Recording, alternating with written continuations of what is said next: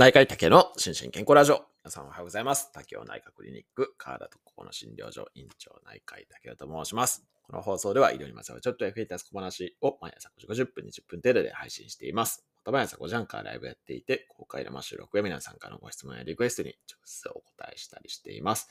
アフタートークも人気です。ぜひご参加ください。ということで、今日はですね、ちょっと久々、2週間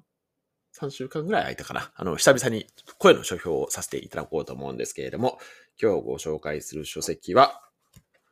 えー、今月出たばっかりなんですけれども、大切な人を亡くしたあなたへ自分のためのグリーフケアっていう書籍ですね。草原社さんから出てる書籍ですけれども、こちらをですね、ご紹介させていただきたいと思います。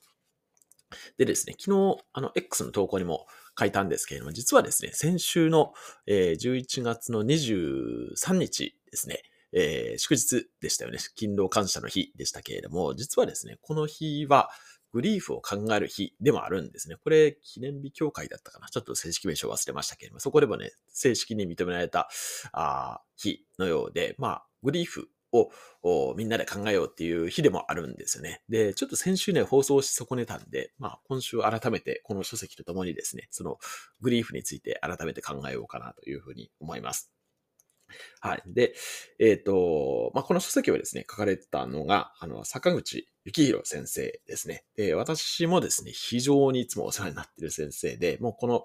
えー、グリーフとかグリーフケアに関してはですね、もう日本の第一人者であられる先生ですね、関西学院大学の悲嘆都市別の研究センターのセンター長を、もう結構長年ですよね、あの、されてらっしゃって、他にもね、えー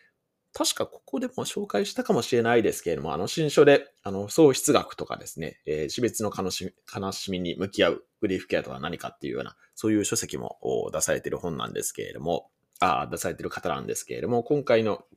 書籍はですね、まあ、このタイトルに書いても書いてありますように、この自分のためのグリーフケアっていうことで、実際にですね、こうグリーフケアをワークでできるっていうものですね、そういう書籍の構成になっています。で、これね、まあ今までの新書ではね、そういう感じの構成ではなくて、あの、あくまでそのグリーフとか、あと悲嘆とかですね、えー、喪失みたいなのに関して、まあ基本的な知識をね、得るのがメインだったかなというふうに思うんですけれども、今回の書籍は特にね、この第、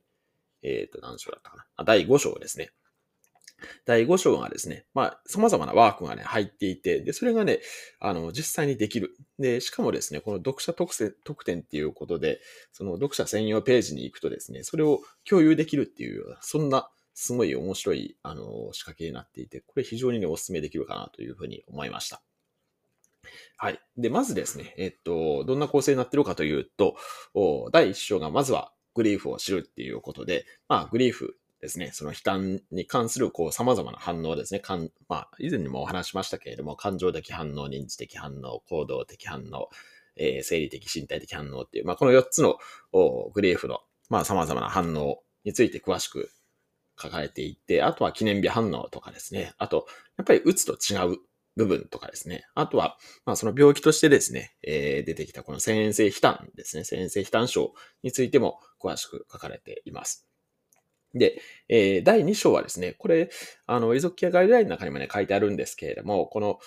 グリーフの基本的な、こう、背景となるモデルとか知識ですね。例えば愛着であったりとか、あ二重家庭モデルであったりとかですね、意味再構成モデルとかですね、こういう、まあ、基本的なね、モデルについて第2章で、えー、述べられていて、で、第3章からが、まあ実際、こう、どういうふうに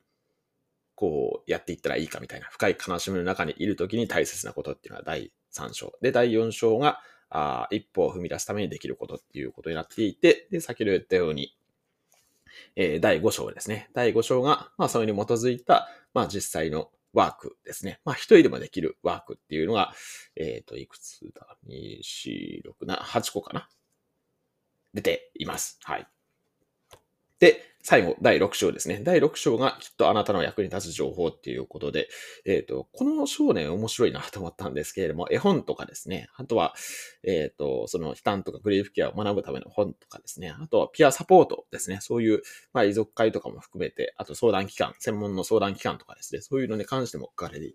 書かれていたりします。はい。っていう、そんな感じになってます。で、特にですね、まあ先ほども言ったように、その第5章のワークですね、これはね、ぜひともやっていただきたいなというふうに思っていて、まあもちろんね、あの、時期にもよります。その、ワークにまだちょっと向かないような時期とかもあると思うんですけれども、でも、あの、先ほど言ったように、何個かな、8個ぐらいのワークがありますので、まあできるところから少しずつ取り組んでいただくっていうのはありかなというふうに思いますし、まあもちろんね、えっ、と、ちょっとその、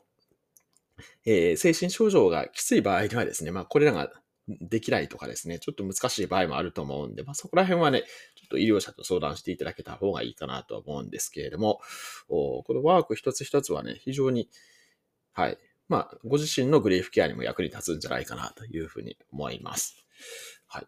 こんな感じですかね。あとは、あ、そうそうそう。あとはですね、この、えっと、おのおのの章の最後にですね、グリーフケアの実際っていうのが書かれてあるんですね。これもね、非常にいいなというふうに思いました。あの、け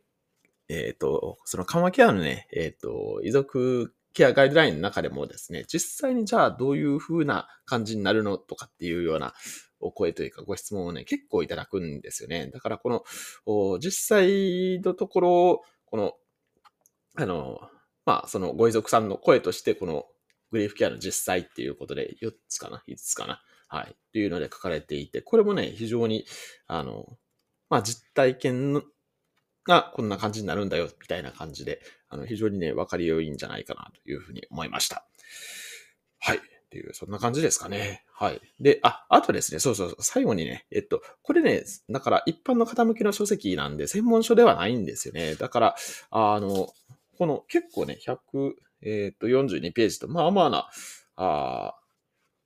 ページ数あるんですけれども、ただ、えー、お値段はですね、